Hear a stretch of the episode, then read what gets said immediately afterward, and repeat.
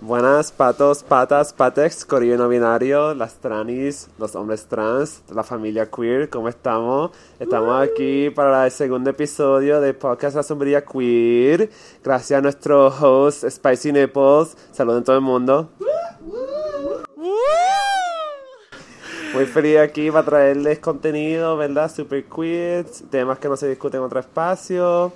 Um, y los temas de hoy serán eh, Digital Blackface, que seguro muchos de ustedes ya vieron el post en la página de Facebook. Tienen like a la página de Facebook y follow al Instagram.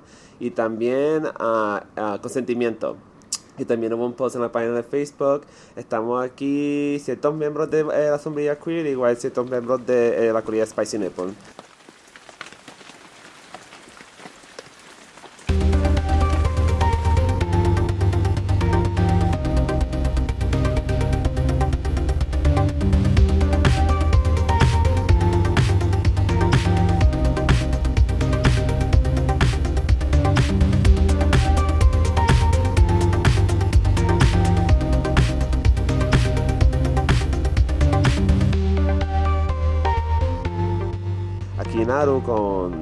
Detalles sobre los temas de hoy. Hola, ¿qué tal? Hoy we decided to change it up. Decidimos cambiar un poquito el podcast porque queríamos invitar a la corilla de Spicy Nipples, que también si desean hablar pueden hacerlo. Eh, también pueden buscar Spicy Nipples en spicynipples.com. Ahí tienen todo su contenido, tienen sus podcasts que están cabrones. También está el podcast de la sombría queer a través de la página de Spicy Nipples. Así que muchas gracias por estar aquí con nosotros. Eh, hoy vamos a traer un tema que fue bastante controversial en nuestra página de Facebook. Eh, es el tema del el digital blackface. Nosotros hicimos un post sobre el digital blackface. Yo sé que mucha gente aquí, eh, también de nosotros, de las personas que están aquí, también cada vez que hablamos de ese tema es como que, wow, ok, todo lo que recibimos en la página. Eh, y no sé si recuerdan ese post, eh, mucha gente puso GIFs de en nuestro en nuestra publicación puso un montón de gifs de gente negra eh, pero vamos a preguntar, primero que todo, antes de hablar en el, del tema de lo que es el digital blackface, ¿qué es el blackface? Sora usualmente sabe y nos puede hablar sobre el tema de lo que es el digital blackface y de lo que es el blackface. Ya, Sora está tan cansada sobre el tema del blackface y digital blackface, pero les puedo contar. Ah, pues sabemos ya el término blackface o pintarse el rostro de pintura negra que se hacía en tiempos de antes, pero también se hace todavía en muchos mainstream canales de Latinoamérica, ah, donde una persona que no tiene piel oscura o negra se pinta de forma con pintura negra, literal, la cara entera. Y después es una forma de hacer la comedia o mockery de costumbre y cultura de gente negra um, y comunidades negras. Es una, una forma de quote unquote satire súper racista, sumamente racista, que continúa hasta hoy en día. Like, tú puedes emprender Telemundo, Univision y te va a ver, va a seguir pareciendo el blackface. Um, en Latinoamérica, Estados Unidos, en Europa, donde sea.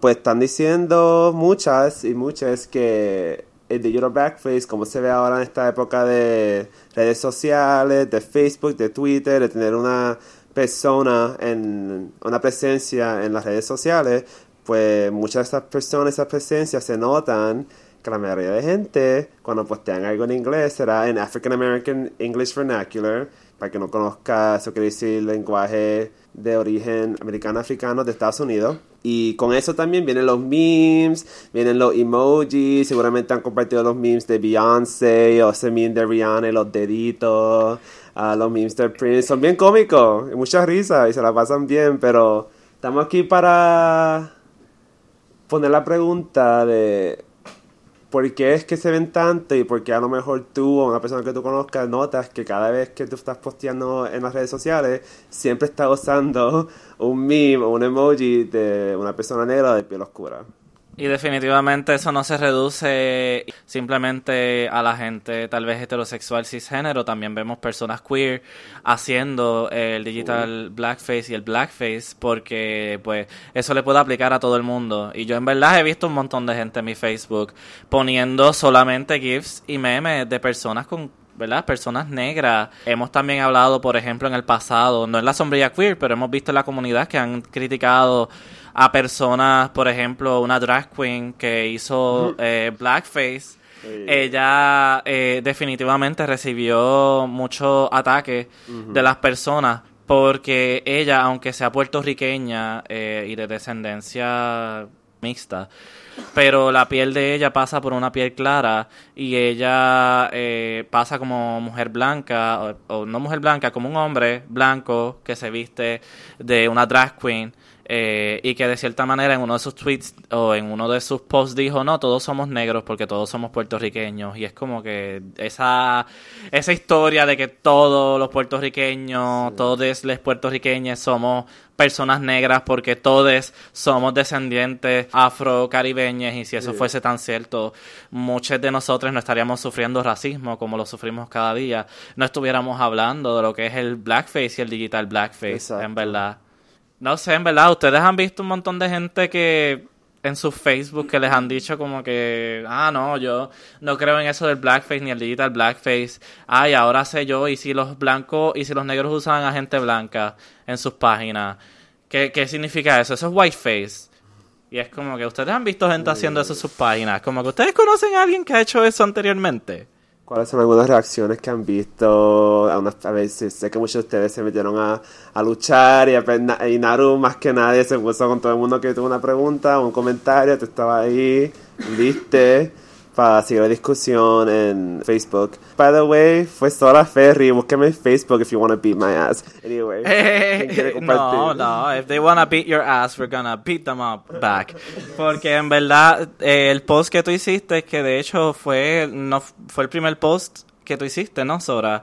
Y fue un post que nos trajo mucha controversia para la página y nos trajo mucha visibilización, muchos likes, un montón de personas este, estaban hablando sobre el tema. A mí me etiquetaron, me dijeron como que, wow, pero ¿y qué es esto?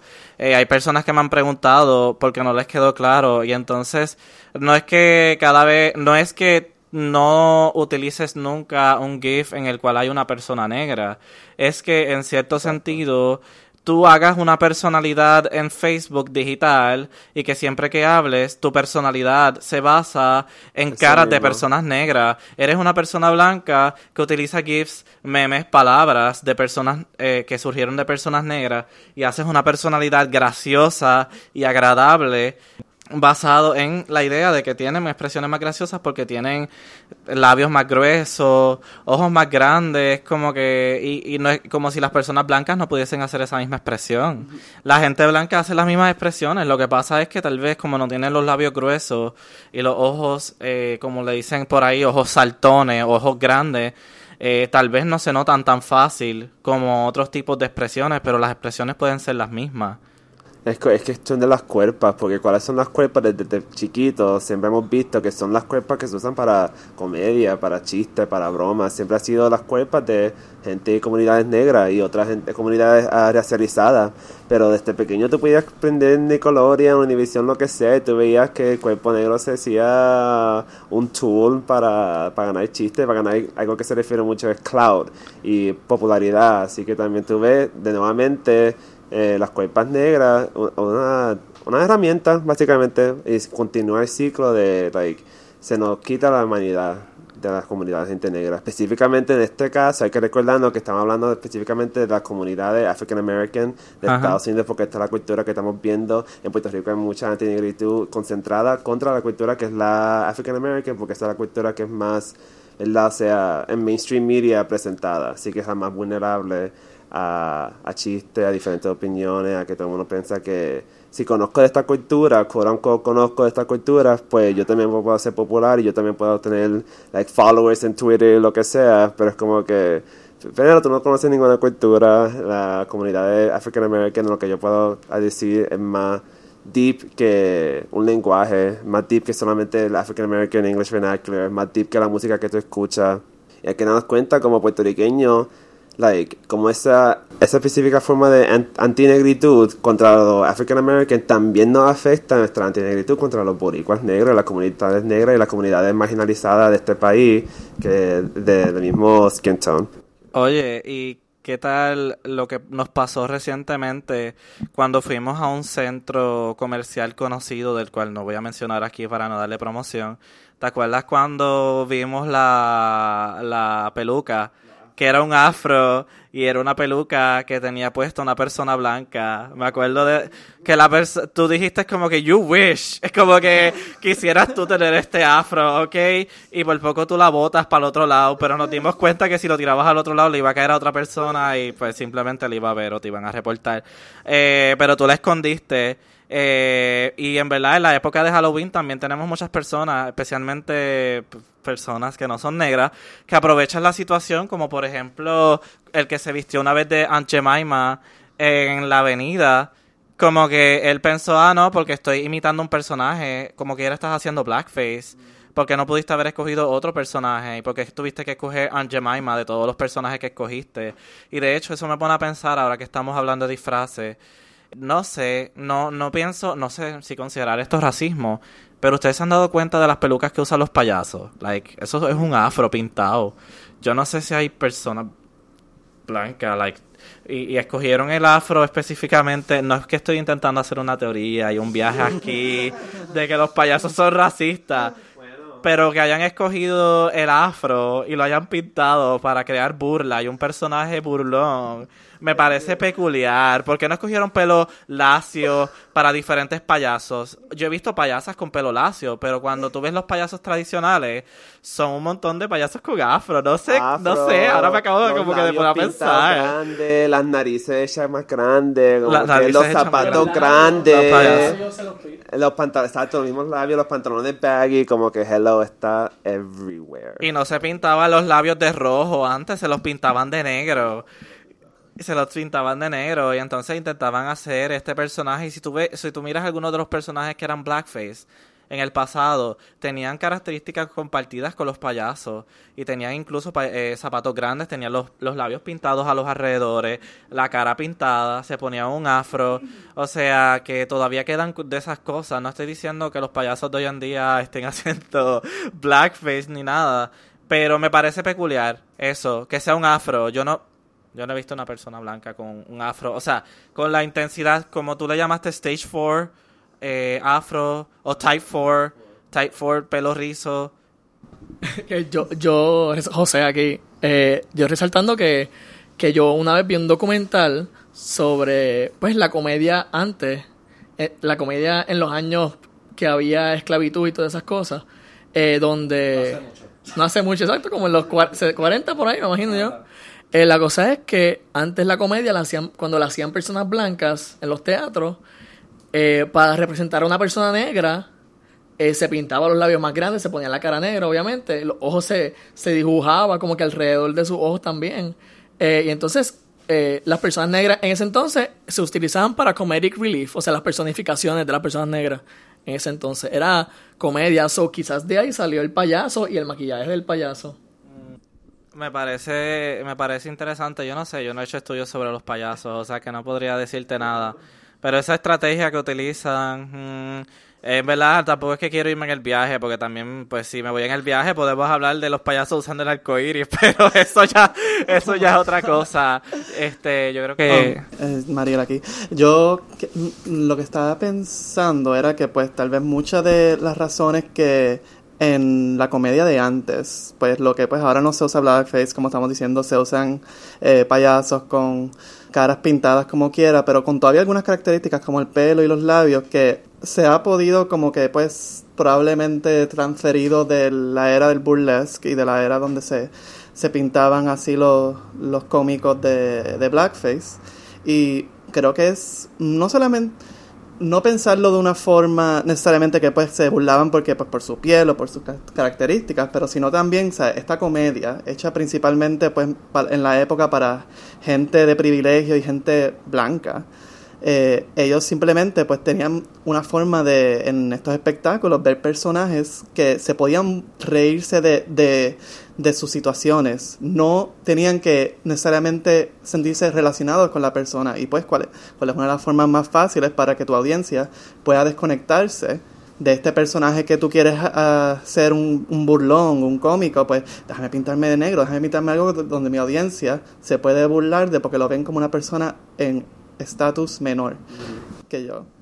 Y yo creo que pues eso se puede llevar hasta hoy en día con lo del digital blackface, porque pues las redes sociales hoy en día es algo nuevo, no es como que es algo que todos usamos hoy en día, no es algo que pues nada más cómico, gente ser graciosa eh, usa cuando están en televisión o en teatro o en cine, como sea. Y teniendo esta nueva forma de expresión que, que a veces con emojis o GIFs eh, que no es usando palabras, queremos a veces, pues, cuando respondiendo con amistades, usar reacciones más exageradas. Tal vez no necesariamente porque sean unas reacciones exageradas, pero porque asociamos las personas con que están usando para representar estas reacciones o GIFs como personas que son más propensas a, a tener emociones más radicales o más como que llamativas cuando en verdad pues todos podemos tener reacciones bien exageradas y graciosas. Intensas. Bien intensas. Sí, pero, pero como nosotros en la cultura ya vemos como que no, esto es algo que hace la gente negra, la, gente latina, o sea, los estereotipos que ponemos ante esos tipos de personas, decimos, ah, pues tal vez esta reacción de, una, eh, de este GIF de una persona blanca reacciona de esta forma es gracioso y exagerado, pero sé que este otro GIF similar con una persona negra eh, es más por alguna razón yo siento no no, es, no hay ningún problema conmigo en sentir esto que el de la persona negra es más exagerado. Hablando también del digital blackface, eh, yo no, no creo que esto cuente como digital blackface porque el concepto es bien reciente, o sea que no se puede... Pero también hablando de las caricaturas que hacían racistas para la niñez, yo he visto varias caricaturas en YouTube de tiempo de los 60 70 y le ponían los labios bien grandes, a las personas negras las hacían ver como monos, parecían monos con labios bien rojos pintados eh, y entonces se querían comer a los otros personajes. El que yo vi eran unos nativos y ellos tenían hambre y se querían comer a una persona que fue a venderles y a los negros no entendían qué era la venta, no entendían qué era lo que les estaban vendiendo, ni cómo le estaban hablando, ellos simplemente les interesó comerse a la persona. Eso era racista y obviamente está en un formato digital. So yo no sé si eso puede contar como un digital blackface o como un tipo de racismo alterno. Al fin y al cabo, pues los emojis, los GIFs y el uso de todas esas cosas no, como que no es nuevo, como que no es lo digital y el racismo en lo digital no es algo nuevo, que no es como que, ah, este tema es bien nuevo y no se ha discutido nunca. En lo digital ha existido mucho racismo, eh, incluso cuando es algo animado, eh, cuando en las películas ponen estos personajes estereotipos, este, que son estereotipos, que es el, el negro rapero, eh, aunque venga de, diferentes partes, venga del occidente, del mismo oriente, yo he visto también, este, por ejemplo, los animes tienen personajes negros y los personajes negros usualmente son como que estigmatizados y creados como este personaje que rapea y no puede dejar de rapear como el de Naruto que yo vi una vez, no puede dejar de rapear. Este, o sea que lo animado también y en lo creado digital también hay mucho racismo eh, o sea que el digital blackface es solamente un concepto que se está utilizando ahora, pero en lo digital el racismo ha estado en muchas partes. Que también se puede ver reflejado en los eh, cartones de bingo. Allá en, México utilizan cartones de bingo que son eh, no son números y letras, son como arte, como la dama, el valiente, el borracho, cosas así. Como los jueguitos de Guess Who. Exacto. Pero entonces es como bingo, porque la persona saca eh, la tarjeta y, y tú tienes que tapar la tarjeta. Mm. Eh, y entonces, eh, y hay, así es lo mismo, las líneas diagonales y horizontales y verticales. y nada, la cosa es que cuando en México yo vi un juego de bingo, un juego de bingo en, en, el hotel donde yo estaba quedándome, donde estaba una, un, un arte que estaban los del valiente y el honrado y eran todas personas blancas, había una que era un hombre negro y decía el negrito. O sea, es, esa era su única caracterización. Las otras personas blancas en el bingo estaban depicted como el honrado, el valiente, el músico. Y porque tiene que ser depicted esta persona negra como el negrito. Entonces, a- a- eh, cuando fui al hotel, que eso fue hace los otros días, decía el negrito y estaba tapado con un tape que se veía como quiera. El tape era blanco. el tape era un tape blanco. Exacto, como la sociedad. Entonces, eh, pues el tape, las, personas blancas están tapando a las personas negras aquí en esta sociedad. Exacto. Eh, pues entonces, y entonces el tipo dijo una vez, el que estaba presentando el video dijo una vez, el negrito, pero eh, la persona como que le dijo como que no, no, se está diciendo esto. Y entonces ah, eh, cambiaron a el bailador de tap. Es como que, ajá, cabrón, acabas de, acabas de tapar en la cara de estas personas que dijiste el negrito con dijiste el bailarín de tap. Porque hay que ponerle algo. Y entonces me encojona eso de las personas blancas, el honrado, el valiente. Y entonces, ah, él era el negrito. Claro, y eso tiene que ver mucho con que eh, nos etiquetan como personas eh, y nuestra etiqueta se convierte en lo único que somos para la sociedad. Eh, por ejemplo, las personas trans le dicen el trans, el gay, a Ricky Martin le decían el gay en vez de Ricky Martin. Tú puedes ser el, el artista, el artista más famoso en el mundo, pero sigue siendo el gay o sigue siendo la trans, el trans eh, eh, nos utilizan y nos dicen de manera despectiva. Así que a pesar de que él estaba ba- eh, vestido de bailador de tap, eh, eh, a él solamente se le redujo a su color de piel. Y no tan solo eso, también se le redujo con un eufemismo, no era el negro, era el negrito, eh, para que no suene tan fuerte la tarjeta. Y entonces tiene tantos niveles de racismo en una sola tarjeta que es como que, wow, hacer ese, eh, ese análisis, hacer un análisis así eh, toma a veces mucho tiempo porque la cultura en la que estamos nos ha enseñado y nos ha inculcado tanto el racismo que no tan solo no pudiésemos pensar diantre, eso es racista porque lo están reduciendo a solamente ser un negro, sino que también lo mezclan con un eufemismo y pues tú sabes. Nico aquí. Ya esto es algo yo creo que es de la generación baby boomers. Pero yo conozco a par de padres que usualmente vienen y qué sé yo, son gente blanca y le dice a su esposa, a ella es mi negra y es una persona blanca. Porque en ese tiempo era una forma de cariño decir mi negra o mi negro.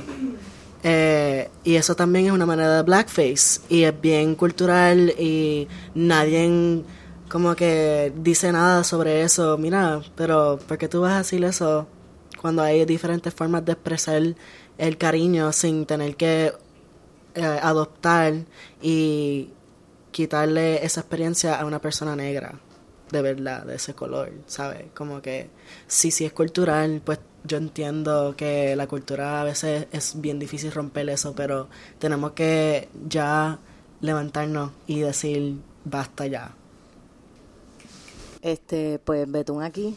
A mí algo que me, sabe que que me enoja mucho es como que a veces la gente piensa que el internet es un mundo aparte. Y es como el internet es literalmente una extensión de la vida misma. O sea, si vivimos en una sociedad racista, machista, pues el internet es un espacio que es racista y machista. O sea que bien importante evaluar también qué cosas nosotros eh, compartimos, le damos like o no, porque eso literalmente es parte de nuestro comportamiento cibernético, así que que porque pasa en internet no significa que es distinto, ¿me entiendes? Um, y eso es algo que, que me pareció a mí bien, ¿sabes? Como bien interesante de, de los debates que estaba leyendo en el post de la sombría queer, que fue como un vortex, eh, un torbellino. Yo entré en un lugar y salí por otro en, en tres minutos. Pero me encantó, ¿me entiendes? Porque eso es lo que queremos, crear espacios de discusión, poder hablar estas cosas. Este, pero eso es una eso era un- una cosa que yo veía, que la gente es como si el mundo virtual fuera una cosa como, y yo, pero perdóname, ser humano y especialmente en Facebook, que tú tienes que poner tu teléfono, tu email, para tú hacer una cuenta, o sea que eso está atado literalmente a tu identidad. Nada, como que es bien importante evaluar y, y decidir qué contenido le damos like, le damos share, porque son cosas que reflejan también y que aportan a esa cultura machista, racista, etcétera, etcétera. Y por eso mismo es que existe la, o sea, cuando hablamos de separar las cosas, la gente intenta separar el internet, como tú dices, de sus vidas. Eh, como si no pasara nada y si no tuviese ningún efecto las, las cosas que ocurren. A través del internet es que tú te informas de las cosas, eso tiene un efecto sobre ti. Que tú leas una noticia y te enteres de algo, eso tiene un efecto sobre ti. Existe el bullying eh, en, en cibernético, eso tiene un efecto sobre ti. Las personas que se suicidan porque le hicieron bullying cibernético, tiene un efecto sobre ellas. Las personas se suicidan. No es que se están suicidando de la nada porque nadie les hizo daño, les hizo daño las palabras que escribieron a través de un texto. Y si el Internet no existiera ahora mismo y solamente fuese el libro y una publicación de un libro que tú escribiste, también el libro que tú escribiste puede tener un efecto sobre las personas. O sea, cualquier acción que tú tomas, y escribir es una acción humana, cualquier acción que uno toma puede tener un efecto sobre las personas, sea un escrito, sea un video, sea una canción, sea un voice message, todo eso puede tener un efecto sobre las personas y tú tienes el, el poder de cambiar y de hacer que esa persona decida no suicidarse o que decida todo lo contrario, quitarse la vida a causa de palabras que tú dijiste.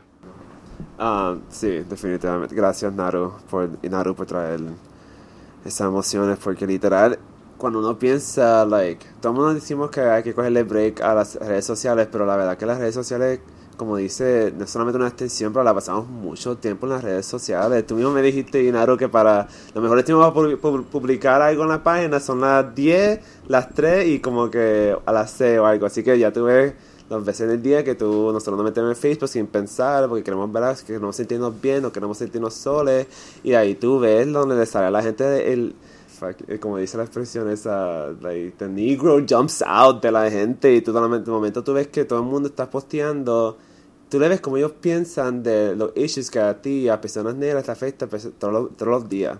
Um, y yo veo mucho con no solamente los memes de los, los GIF reactions pero también los memes que son sobre un chiste sobre black oppression, un chiste específicamente sobre la presión negra, pero es un chiste, como que oh shit white people do. Or like no sé, like when this person does this, un meme básico. Y mucha gente lo comparte y parece que le da un sentido de being woke, pseudo wokeness porque la verdad se creen que porque la página de ella está llena de estas memes sobre chistes sobre opresión negra que que pues están educando a la gente que están bromeando, están above de qué, ¿qué es eso de estar woke todo? ¿Qué es eso de estar woke? Como que la gente piensa lo que es estar woke. Tiene que ver mucho con que las personas piensan que tienen este estado de un despertar que tienen, eh, como si tuviesen casi un tercer ojo. Dios mío, tengo todo esta, este conocimiento y estoy compartiendo esta publicación porque eh, estoy en un estado tan elevado de inteligencia que está por encima de todas las personas y que esto que yo estoy compartiendo significa algo y que yo les estoy ayudando a ustedes a despertar a través de mi publicación. Y a veces la gente no se da cuenta que están más dormidos que el carajo. Exacto. Y este chiste slash meme para ti que te costó dos segundos leerlo y postearlo y darle LOL fuck white people, es como que para nosotros, like, esa es mi vida. Yo sufro todos los días. Es como que si tú no eres negro, porque carajo te interesa compartir un meme sobre la presión negra que tú haces bromeando sobre eh, una jodienda que aunque está, por ahora esto es un chiste, pero la verdad como que tiene unas connotaciones de cosas más graves que nos afectan todos los días. Y para ti es como que un chiste que puedes publicar. Y yo cada vez que me meto en el Facebook sin pensar, pues sigo viendo como de nuevo, nuevamente todo lo que es black oppression ya gente no lo coge en serio. Racismo antinegro la gente no lo coge ni en serio porque lo que publica solamente es memes.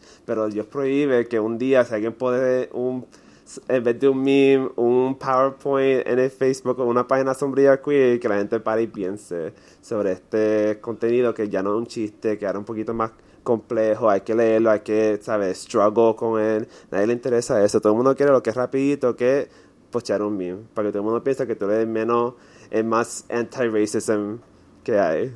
Y, que hay. Y solamente queremos dejar saber que ¿verdad? varias de las personas que estamos discutiendo esto nos identificamos o realmente somos personas negras, porque yo no puedo decir, ay, me identifico como una persona negra.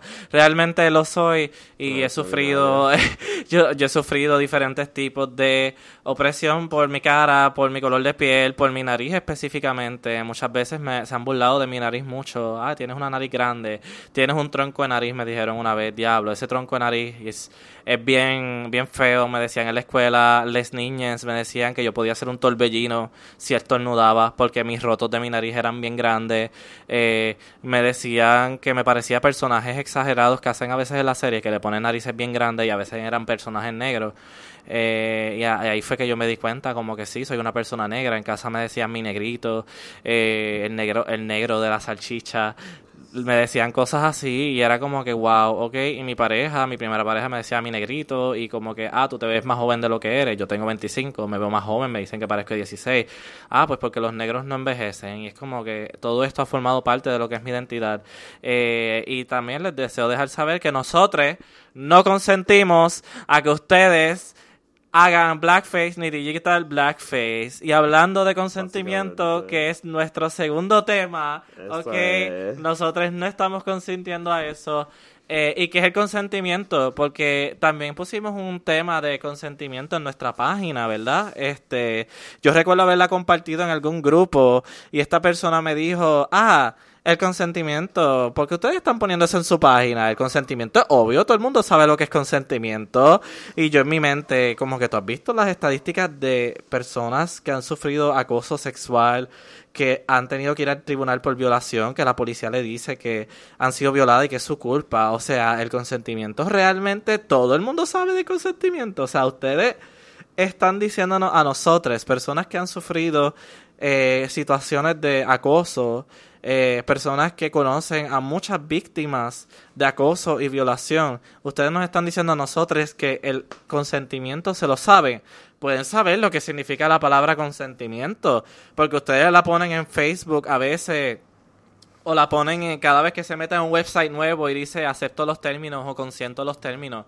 Ustedes pueden saber lo que significa eso, pero realmente lo practican. Ustedes practican lo que es el consentimiento. La gente alrededor de ustedes practica lo que es el consentimiento. O sea, nunca han tenido realmente una persona que les tocan y ustedes no quieren que les toquen de cierta manera. Este familiar que les obliga a darle un beso y ustedes no quieren besarle y se les obliga porque es familia. O sea, ¿de qué estamos hablando? Nada más con eso que me dices de, ¿sabes? Que alguien te haya dicho eso, yo me quedo como, será una persona que está viviendo, yo no sé en qué tiempo ni en qué lugar del planeta Tierra. ¿Sabes? Como tenemos al presidente de los Estados Unidos que es un agresor, un violador, o sea, con este último año en las noticias, o sea, que no, que son cosas que han pasado muchísimo, ¿verdad? Pero que ahora están teniendo esta, esta visibilidad que de eso muchos también se trata nuestro activismo en, la, en, la, en la web, que es también hablar de esa visibilidad. Pues yo creo que el consentimiento es importante, especialmente por lo que tú dices, que todas hemos estado en una situación donde hemos visto o hemos sido víctimas de no consentir. Y cuando hablas de la familia recuerdo mucho porque hay gente que quiere estar siempre encima de ti tocando la estás como que mira por favor no me toques, como que ¿sabes? Que, a veces hablamos del consentimiento en la casa, porque a, la, ¿ves? a las personas que se nos asumen mujeres, mucho pasa que se te pegan en la fila o quieren tocarte por la cintura, agajarte toda para pasarte por el lado. Este, pero también eh, eso que mencionan los espacios familiares eh, eh, es, una cuestión bien, bien, bien problemática también.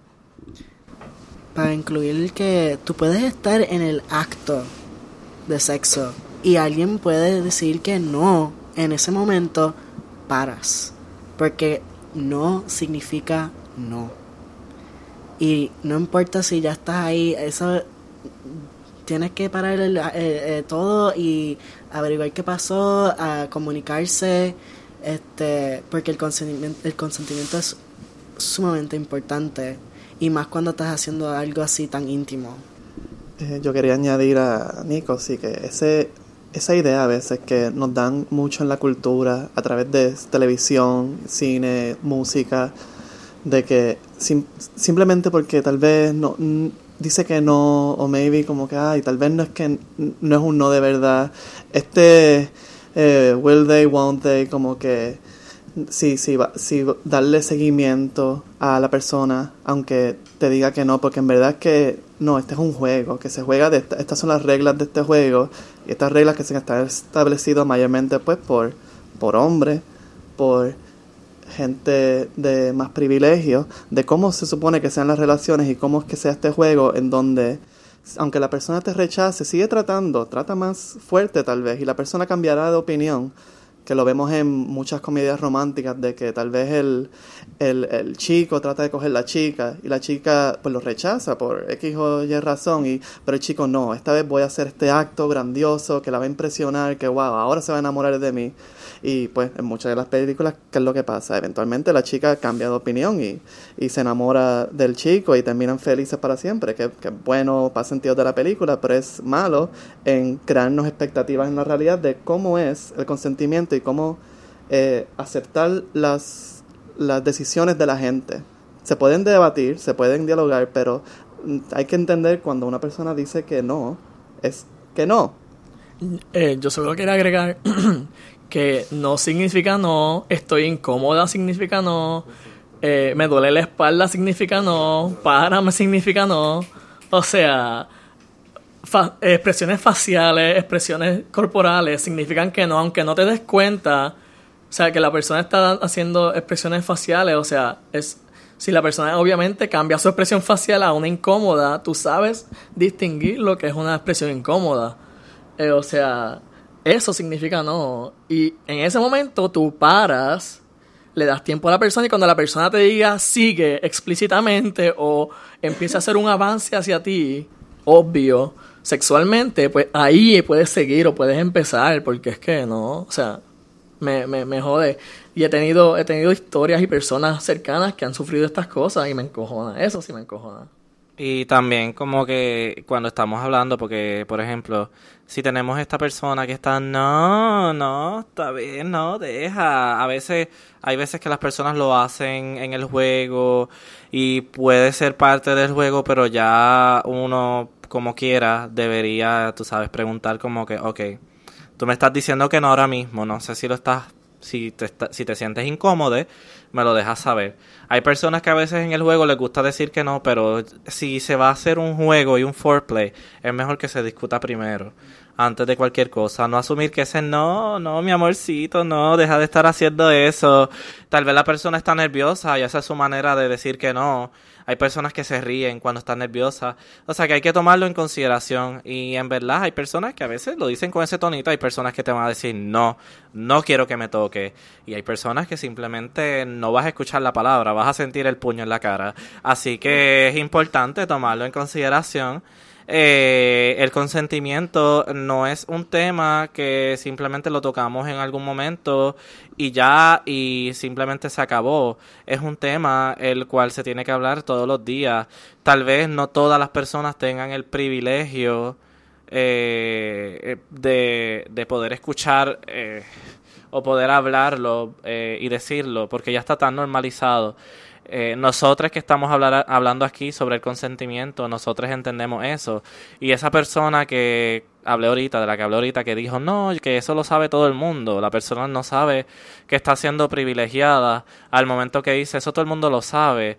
Tú vives en un privilegio y también vives en el privilegio de vivir en una burbuja, de pensar que todo está bien y que todo el mundo sabe lo que es el, el, consentimiento y que todo el mundo sabe y que no va a haber ninguna persona. Eh, si estamos hablando, por ejemplo, de donde yo vengo, yo vengo de espacios bien pobres, eh, yo me, este, no vivía en residenciales ah, cuando era niña, pero viví en un residencial eventualmente cuando fui adolescente y yo veía las dinámicas entre adultos y cómo era que a veces se gritaban entre sí, cómo se violentaban, pero a la misma vez también veía dinámicas de cómo le agarraba las nalgas eh, los, eh, los hombres a sus esposas, ellos le decían mi mujer como un objeto eh, y a veces eh, le violentaban sexualmente porque, ah, este es mi objeto sexual. O sea, aunque tú tengas tu pareja, se supone que haya consentimiento y que tu pareja esté consintiendo. No es como que, ah, yo llegué borracho y entonces quiero que se despierte en la mañana o, perdón, en la noche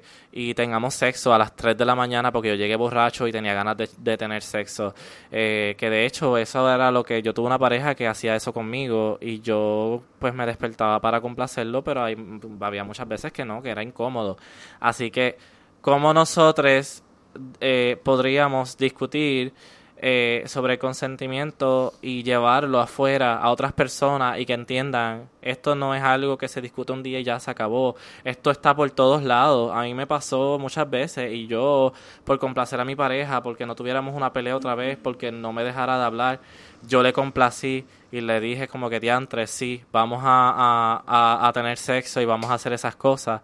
Eh, yo eh, tal vez estaba mitad mitad consintiendo y no hay tal cosa como mitad consintiendo. Yo simplemente lo dije ahora mismo. Yo en mi mente, pues yo estoy mitad consintiendo, pues más o menos, como que sí, pero es que no quiero hacerlo.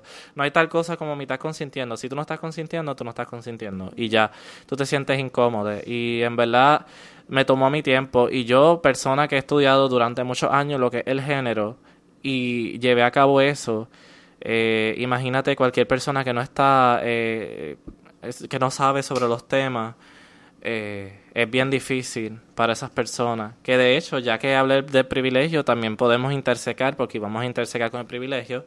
Así que hablen hacia adelante sobre cualquier cosa que tengan que decir sobre el privilegio, incluyendo el privilegio de ser una persona blanca y utilizar el blackface y poder salir por ahí por las comunidades después de haber hecho digital blackface y no recibir racismo por tu color de piel o por tu pelo, que te digan que tu pelo es malo feo. Solo quiero recalcar que ese, pero ese segue de, de blackface a consentimiento y de consentimiento a privilegio tuvieron fears, bien cabrón. Ok, pues sobre el privilegio, yo como hombre trans, cuando empecé a hacer eh, la terapia de hormona, empecé a ganar el privilegio de ser hombre. Eh, y la gente me empezaban a tratar diferente. Eh, me escuchaban yo, las, mismas cosas que yo decía cuando yo me presentaba como mujer, ahora me aplaudían porque lo que pasa es que a los hombres lo tienen en un... Eh, el, la barra para decir cosas relevantes es bien low. como que, que, un hombre puede tirar el racismo, eh, intersectionalism, feminismo y le dicen, wow, está divino, ¿sabes? Como que ese hombre está tan educado. Eh, Su opinión definitivamente está más valorada que la que de una mujer. Exacto. Y eso me pasa mucho ahora y cuando yo estoy en un espacio como hombre trans, yo siempre le cedo a una mujer que habla si va a hablar, porque ya yo tengo ese privilegio y no me importa si ya yo tenía una experiencia de mujer en mi pasado, ahora mismo en mi presente soy hombre. Y eso es algo como hombre trans y los otros hombres trans y la gente que son masculinos y tienen eh, ese privilegio de pasar así, deberían estar pues como que conscientes de eso porque la gente siempre te van a dar el privilegio de hablar y escucharte más que a una mujer por cómo está la sociedad ahora y cómo valoran las opiniones de los hombres más que a las mujeres y la gente no binaria. De hecho, haciendo contraste con lo que acabas de decir, acabo de ponerme a analizar todo en cuanto a mi identidad no binaria trans. Tú cuando dices que de repente te comenzaron a dar más, en cierto sentido te comenzaron a dar más respeto, porque entonces ahora eres, te consideras hombre, eres hombre, y entonces los hombres merecen más respeto.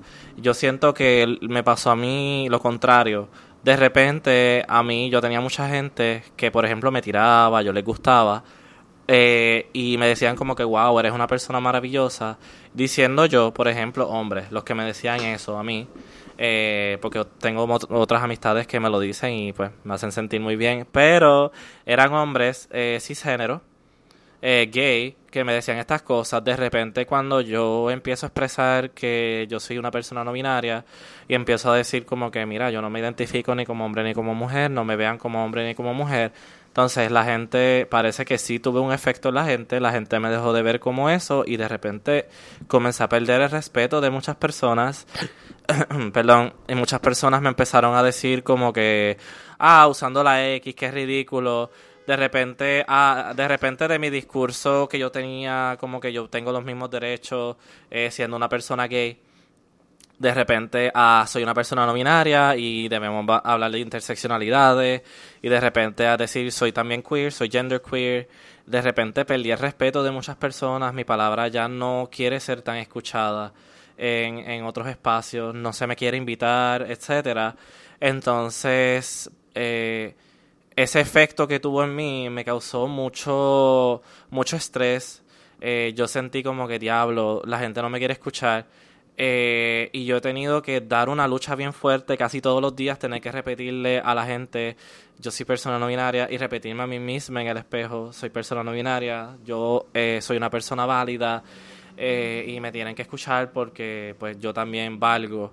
Eh, y he podido crear eh, los espacios y me he podido, tú sabes, dar la oportunidad y que las personas me den la oportunidad de incluirme, que ha sido difícil, aún con mi cuerpo eh, pasando como cuerpo de hombre gay a veces, a veces paso como cuerpo de hombre trans, es ridículo, o sea, hay gente que es como que, pero tú ya tú hiciste la transición a hombre, ¿verdad? Y yo, ¿qué? Que yo quise que, eh, o sea, tú me estás diciendo que yo parezco que tengo facciones femeninas porque te dije que soy trans. De repente encontraste facciones femeninas en mí solamente por eso. Si yo te hubiese dicho que soy hombre, nunca las hubieses encontrado. O sea que todo es about perspective y las facciones, comprobando que las facciones femeninas y las facciones masculinas no existen y que per se son condicionados bajo la cultura. Y ahora estás encontrando facciones femeninas porque las quieres encontrar, porque piensas que yo soy hombre trans y de repente diantres, pues sí, fíjate, las estoy encontrando. Ahora como que sí, como que las estoy viendo, porque como que tienes una carita como que antes tenía cara de, de, de mujer y como que tienes la carita de como que has hecho una transición ahí. Y entonces como que tienes carita y de repente mira mis pechos y mis pechos que siempre han sido grandes eh, porque yo tengo una condición que se llama ginecomastía eh, que hace que mis pechos crezcan más y esa tela y ese tejido sea puntiagudo y de repente como que ah ok diantres pues tú te hiciste la operación y te lo reduciste o te estás poniendo un binder Eh, y sí en algún momento consideré ponerme binder antes de, cre- de enterarme lo que es una persona trans o un hombre trans. Antes de enterarme todo eso a mí me habían dicho que usara binder y yo había pensado en usar tape y todo porque yo no quería lidiar con mi pecho. Yo usaba camisas más grandes porque mi pecho era más grande y la gente me mira los pechos y de repente miran para abajo para confirmar, espérate, pero esto es una persona trans y entonces miro los pechos y de repente miro para abajo y es como que, espérate, pero ¿tiene algo ahí abajo o me está engañando? ¿Qué carajo es esto? ¿Y qué es este cuerpo raro que yo estoy viendo? Y yo, pues, soy un cuerpo queer y en una, recuerdo haber estado en transvisibilidad, que eso eh, no tengo problema porque participé y nuestro compañero Alejandro que no, que me invitó para transvisibilidad este justo después de cuando se terminó el escenario que nos subieron arriba otra vez para agradecernos la persona que estaba haciendo drag queen se me paró al lado y me dijo, ay, tú eres bien lindo y me gusta, pero ¿qué tú eres, nene o nena? Y yo como que, bueno, pero yo dije ahorita, sí, sí, yo sé que tú dijiste ahorita que no te identificas como ninguno, pero lo que quiero saber es como que qué tú tienes ahí abajo. Y yo como que en el mismo escenario arriba, mientras we were bowing down, mientras nos estaban aplaudiendo el público, la persona que presentó después de yo haber sido panelista me está preguntando qué yo tengo entre mis piernas. O sea, ¿de qué estamos hablando? ¿De veras él escuchó lo que yo estaba hablando o simplemente él me pichó para el carajo? O sea... Consentimiento.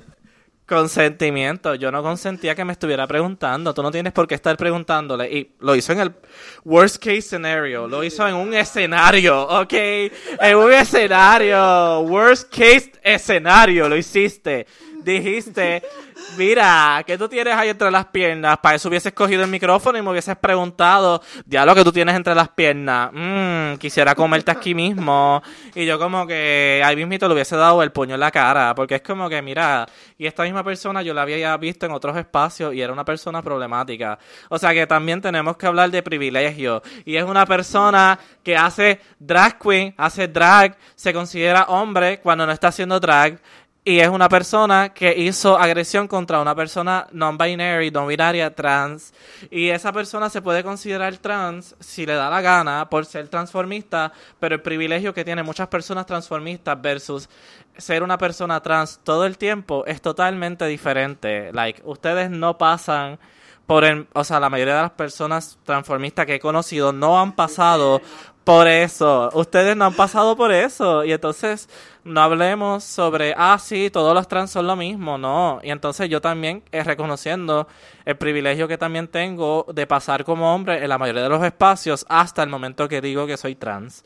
Ahí de repente es como que, oye, pero espérate, dijo que es trans, o sea, que hizo una transición. Es, es una mujer que se cambió a hombre. Pero, pero, pero, ¿y ¿qué es eso? Pero si tiene algo entre las piernas, pero, pero, ¿y los pechos? Ah, pero le gusta Rosita todavía también. Cada vez que uso Rosita, de repente, ah, sí, pues es queer o es trans. Y así comenzamos nuestra, nuestra sección nueva de shoutouts. Shoutouts a ese macharrán.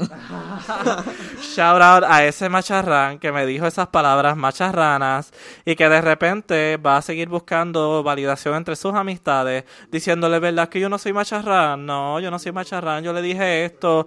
Ay, bendito, disculpa mi ignorancia, es que yo, yo, me, yo me crié en un contexto diferente. Pues, mi amor, pudiste haberte creado un contexto diferente, pero tienes privilegio. Así que nada, ese fue mi rant del día de hoy.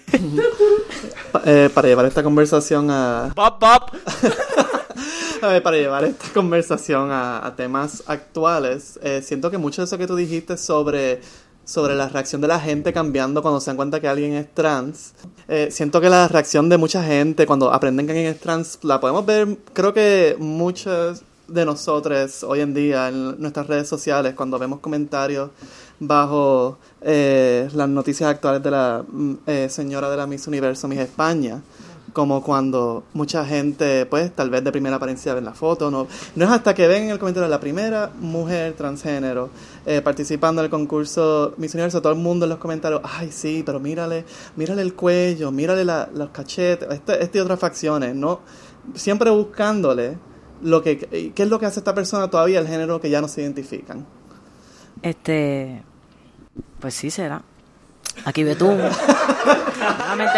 As- yo haciendo el comeback de donde me llevó Naru allí, que eh, sí, me, me puse problemática rápido y dije, déjame, déjame echarme para atrás. Ahora vuelvo. No, entonces cuando hablas de eso de, de mis España, que los otros días alguien estaba diciendo como que, ah, pero es que eso refuerza el binario y yo no sé qué más. Yo estoy como, la gente quiere venir con este kumbaya, es como que nuevamente a no re- querer reconocer las diferencias, a no querer reconocer las desigualdades y es, ay, eh, o sea, este New Age yoga de que tenemos que estar en el wellness y entonces partir, como estaba hablando los otros días con alguien, que nosotros tenemos que estar bien antes de ayudar a la gente y que la gente esté bien. Estoy como que, mira, tenemos que estar colectivamente bien. O sea, entonces plantear que hay unos asuntos que van antes que otros y que entonces unas cosas refuerzan el binario. Mira, simplemente se ir para las mismísimas ventas del carajo porque hay cosas que todavía toca hablar, resolver y tal vez para ti tú estás bien chilling en tu postura, pero hay cosas que, que habemos personas que necesitamos hablar y necesitamos este sacar nuevamente y como con esto del racismo pues mira es perfecto que tú no quieras ser racista si estás todo el día compartiendo memes de gente negra pues hermano estás reforzando un comportamiento unos estereotipos así que a la larga te conviertes en todo eso que criticas eh, pero nada, eso me sacó por el ay, pero es que refuerza el binario, pero es que yo digo, pues perfectamente bien, pues hablemos de otros temas que de que tú quieres hablar. Eso sí podemos hablarlo. Pues entonces, tal vez a mí no me importa. Eh, pero nada, entonces, ¿ves que me pusiste problemática? Tengo que pasar este micrófono. No, y, la- y yo teniendo respuesta a eso, es como que reforzar qué binario, ok, entonces esta gente a veces está como que en el viaje, como tú dijiste, con vaya, este, como que, ah, sí, pues vamos a destruir totalmente Miss Universe. Sí, yo estoy de acuerdo con destruir Miss Universe, yo estoy totalmente de acuerdo, pero eso es un fenómeno mundial. Si nosotros de repente, una comunidad de como que mil, dos mil, tres mil personas, decidimos destruir Miss Universe, como es un fenómeno mundial, el resto del mundo tal vez no esté en, desa- en desacuerdo con Miss Universe y entonces lo van a seguir dando. Así que a medida de que nosotros nos abrimos en los espacios, ya se abrió espacio a que una mujer trans y mujeres trans puedan entrar a Miss Universe. Entonces, los próximos pasos que se van a dar es que entonces esas mujeres trans digan, diantres, pues, ok, nos incluyeron, pero tal vez Miss Universe tal vez debería volverse mix universe, en donde cualquier persona que quiera estar ahí, pues yo no, vamos a revolucionarlo. Y total, no hay mal que dure 100 años o no hay mal que dure toda la vida, no sé, yo no sé de dónde salió esos quotes, yo no sé nada, yo no sé, muy, yo no soy muy buena con los quotes, pero, pero entre las reflexiones finales puedo decir que a, a, medida de que nosotros nos hacemos espacio, eh, esos espacios se van debilitando. Eh, esa eh, el Miss Universe, en cuanto al control de lo que es ser mujer y en cuanto al control blanco cisgénero, se va debilitando poco a poco con estas acciones. Eh, y así es como lo vamos haciendo. Hay cosas que podemos destruir al momento y hay cosas que pues nos toma tiempo destruirlas. Y no es que yo esté en el viaje de diantro y nos vamos a insertar en el sistema y metiéndote en los mismos mecanismos del sistema es que lo vamos a destruir pero hay, hay, muchas cosas que sí se pueden hacer de esa manera. Y si logramos que Miss Universe pueda cambiar a Mixed Universe o que sea algo totalmente diferente y que la belleza pueda cambiar a incluir otro tipo de cuerpos, entonces lo podemos hacer. O si no, pues hacemos nuestro propio show y incluimos las cuerpas, lo hacemos más famoso y que se muera y se vaya para el carajo Miss Universe. Es un espacio para imaginar algo nuevo y crear algo nuevo. Saben que yo me di cuenta que en la de Miss Puerto Rico, si, ah, si eres madre no puedes competir. Like, imagínate eso. Y la, y la, la, la definición de mamá bien limited, que es la definición de ella. Um, y también con todo, like, imagínate si misiones pueden entrar eh, gente que son madres, si la identidad de género de las cuerpas se respeta como dicen uno y ya. Uno dice una vez cómo identifico y ya, y estamos todos chilling.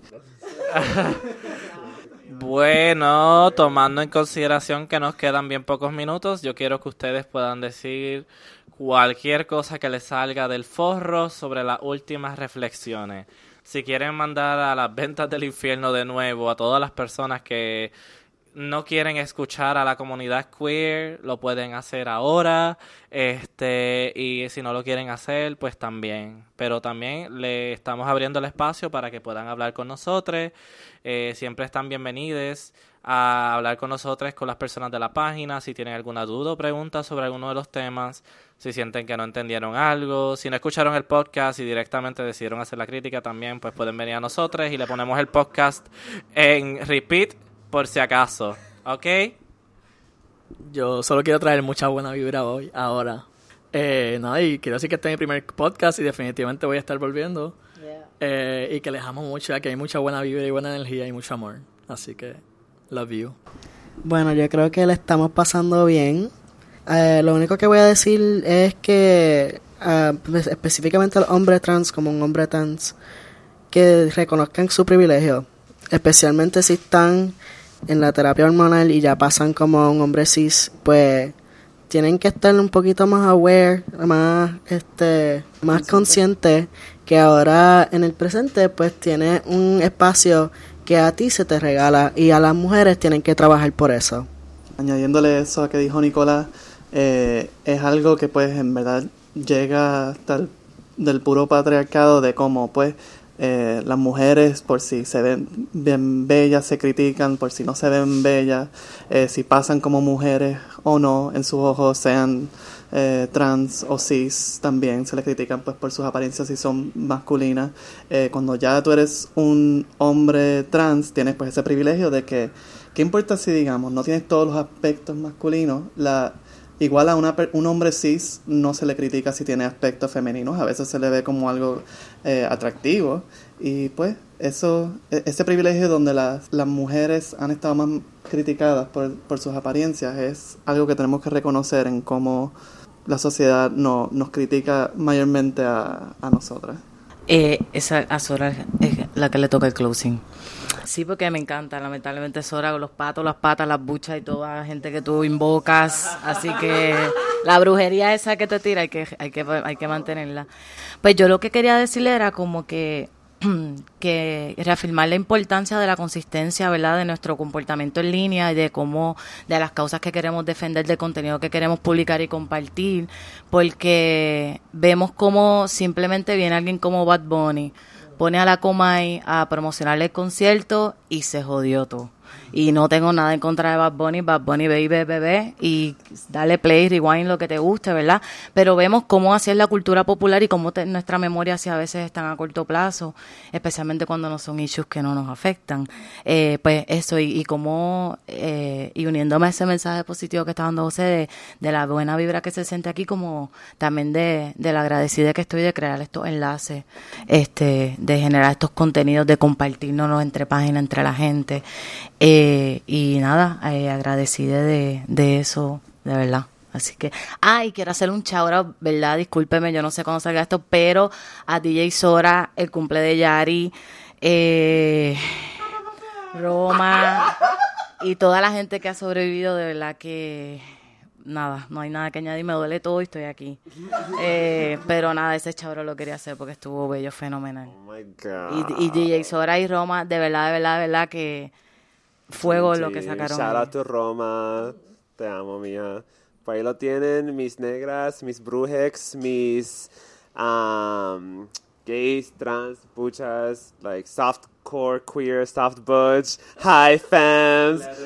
Leatherhouse, la amo, la amamos todas, espero que sienten todo el amor que está en este cuarto. No se olviden darle like a la página de Facebook y follow al Instagram.